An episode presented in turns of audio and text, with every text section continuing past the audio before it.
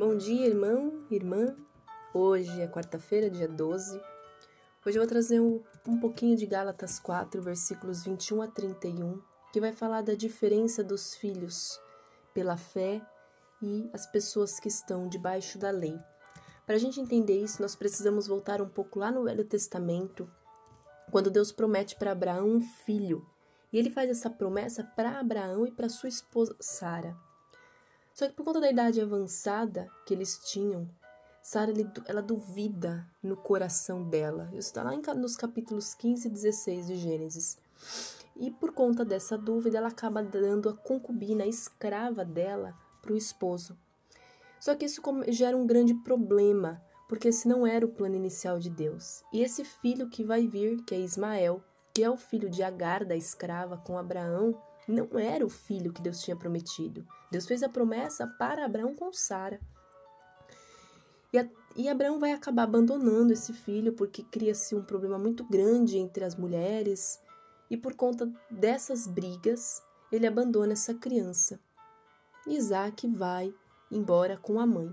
Só que Deus, apesar de tudo isso, Deus ele não abandona Ismael e dá sim muitas bênçãos para ele e para a mãe dele. Só que Deus ele não mente, ele nem se, se engana. A promessa estava com o filho da Sara, que é isso, que é o que vai ser Israel. E aqui a gente vê, começa a perceber como que Deus trabalha. Então nós temos dois filhos.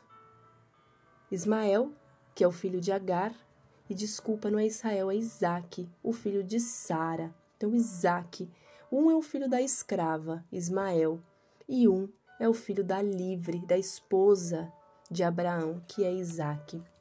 Ismael vai nascer segundo a carne, é isso que Paulo começa a nos explicar. Ismael nasce segundo a carne, segundo a falta de paciência da Sara, porque Sara fica ansiosa, Sara perde um pouco a fé ali naquele momento. Isso vai fazer com que ela dê essa outra mulher, isso vai dar um problemaço. E então acaba se cumprindo a própria vontade daquelas pessoas e não de Deus. Mas Isaac não. Isaac é o filho da promessa. Isaac é, é um filho segundo a vontade de Deus e de acordo com o tempo e a promessa de Deus. Sara achou que estava demorando muito. E Deus vai mostrar nesses versículos que é tudo no tempo e na vontade dele. Se Deus te fez uma promessa, aguarde. Não tente fazer com suas próprias forças, porque não vai dar certo e ainda vai gerar um problemaço.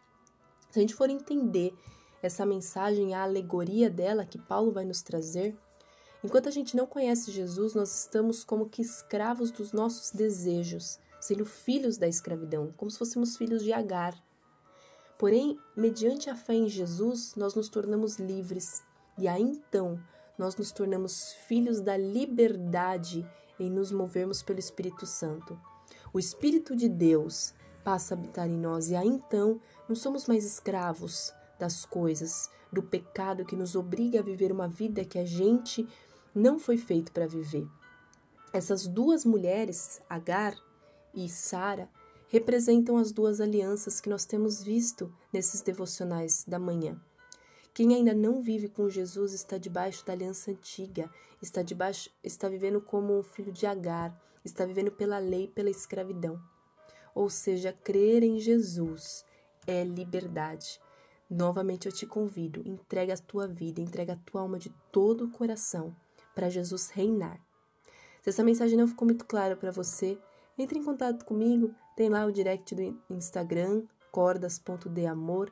Não fique com dúvidas, vamos conversar sobre.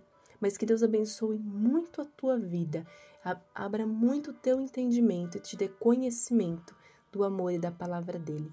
Um ótimo dia. Fique com Deus.